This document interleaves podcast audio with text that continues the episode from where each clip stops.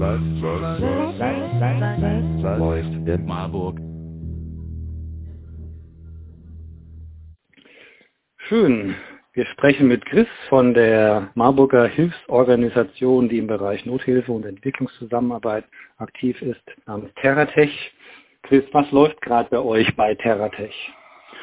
Ja, vielschichtig. Also wir haben ja immer viele Projekte ähm, weltweit, aber natürlich beschäftigt uns auch gerade äh, die Corona-Nothilfe und ganz explizit seit drei, vier Wochen in Indien und Nepal sind wir tätig.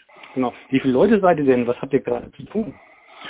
Also wir sind ein kleines Team. Ähm, wir kommen auf knapp unter fünf äh, Vollzeitstellen, wenn wir all unsere Mitarbeiter zusammenrechnen. Ich bin zum Beispiel auch nur in Teilzeit da. Und ja, also die Hauptaufgabe ist natürlich die Kommunikation mit den Partnern, hier zu schauen, dass wir Gelder einwerben und vor allen Dingen auch Öffentlichkeitsarbeit betreiben und auf Situationen wie jetzt gerade in Nepal hinweisen. Mhm. Ich glaube, kurz vor Corona, da seid ihr umgezogen und zwar von der Bahnhofstraße hier in den Süden. Wo seid ihr anzutreffen? Wir sind in der Zeppelinstraße 29. Ähm, ich glaube jetzt schon seit 2017, 2018, ähm, schon ein bisschen länger also, aber ja, fühlen uns da ganz heimisch. Wie ist denn gerade die Situation bei euren Projekten und auch in den Projektländern? Auch das ist tatsächlich sehr vielschichtig. Also es gibt Länder wie Sierra Leone, wo unsere Projekte gerade wieder ziemlich gut weiterlaufen, weil ähm, Corona gerade nicht so eine Auswirkung hat.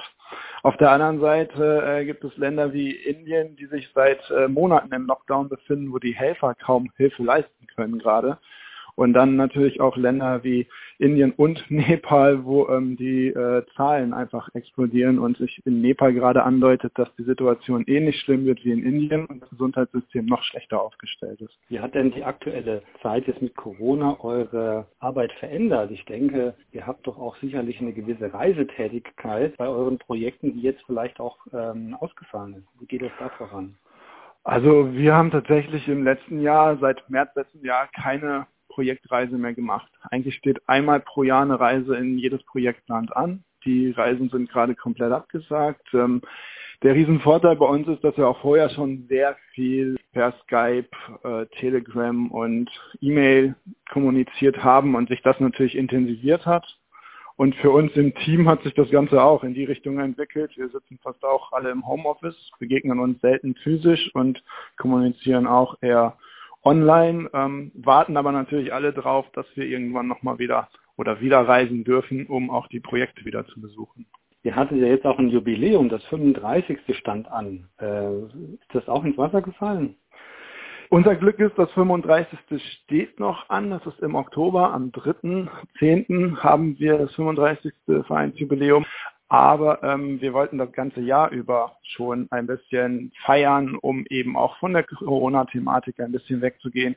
Und das ist tatsächlich ins Wasser gefallen. Also wir hatten wieder ein Festival für den Sommer geplant, was wir abgesagt haben. Wir haben eine Plakataktion geplant, die auch am Ende eine Auflösung haben sollte mit einem Beitrag im Kfz. Der fällt aus.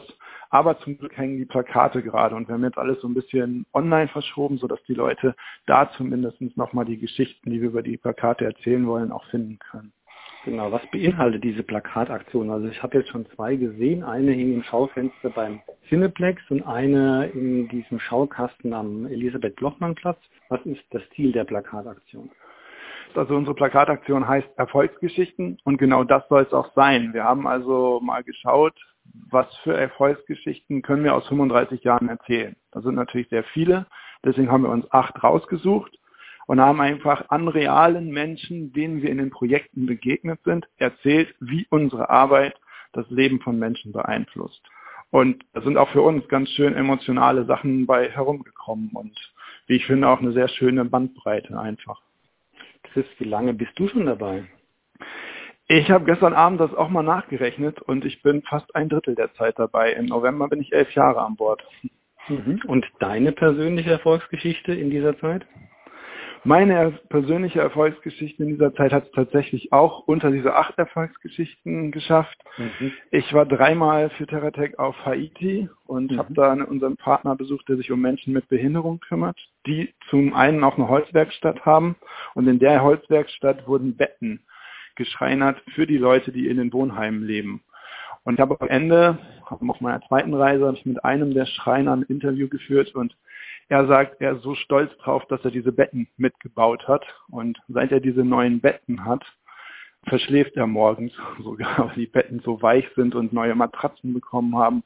Und das war für mich die persönliche Erfolgsgeschichte, weil ich vorher gesehen habe, wie die alten Betten aussahen. Das waren abgenutzte Krankenhausbetten aus irgendwelche Metallgestelle und am Ende waren es schöne weiche Betten. Mhm. Diese Erfolgsgeschichte willst du ja uns auch nochmal genauer erzählen. Insgesamt sind es ja acht Erfolgsgeschichten, die aushängen und vier wollten wir ja hier in diesem Podcast durch euch nochmal präsentieren.